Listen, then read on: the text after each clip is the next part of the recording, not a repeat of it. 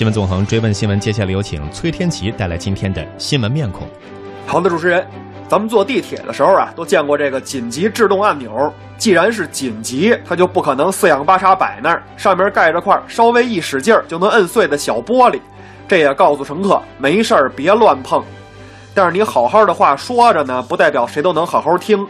近期，上海地铁三号线中山公园站就接连发生了站台紧急制动按钮在没有紧急情况发生的情况下被人故意按压事件。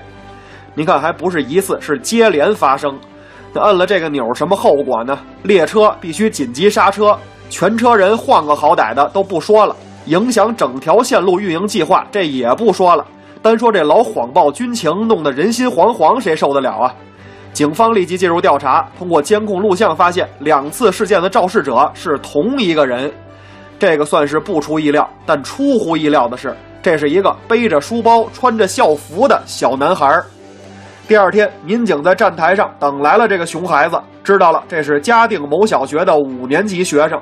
孩子呢是没什么坏心眼儿，当然了，你五年级小孩有坏心眼儿了还了得了？他就是因为好奇，不知道按了这钮会发生什么。当然了，甭管怎么着，孩子你是打不得、骂不得呀，只能是通知家长，勒令家长严加管教。那您说，当初被吓得够呛的地铁工作人员，被耽误了行程的乘客，那就该找倒霉呗。但是熊孩子就算比孙悟空还闹，他也不是从石头里蹦出来的，他也不跟紫霞仙子似的，是灯芯儿变的。这熊家长的责任总可以追究。你能教育的孩子知道不乱摸高压电呀，你就应该有能力教育孩子在公共场所别乱碰。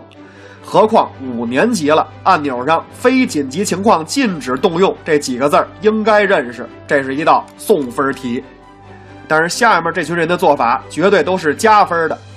前两天从美国旧金山直飞西安的航班上，一名中国女子突然在机舱过道里晕倒，意识丧失。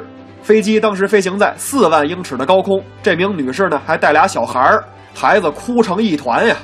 哎呀，这真是天不时地不利的，不是一般的倒霉呀！幸亏人和呀！情况紧急，只见机舱里一大帮乘客，有中国人，有美国人，呼啦啦全站起来了。他们干净利索的对女子完成了呼吸、血压、心跳等检查。按说语言不通的中美两国人，却能对对方任何一个细微的动作心领神会，密切配合。很快，通过调整患者体位、吸氧等措施，成功恢复了患者的意识。六个多小时后，飞机顺利抵达西安，女患者也将去医院做进一步检查。好了，为什么说这个患者真是幸运到天上了呢？终于该揭晓这群侠客们的身份了。他们是刚参加完2016年美国胸科学会年会回国的医生，这个是全球最顶尖的医生参加的最权威的呼吸领域的医学学术会议。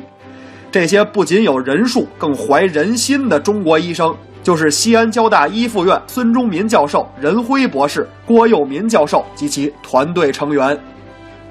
那位说了，你看，当英雄也得有能力，能力越大，责任越大嘛。其实啊，只要你保有一颗侠义之心，这个世界就不会缺少英雄。好，以上就是今天的新闻面孔，主持人。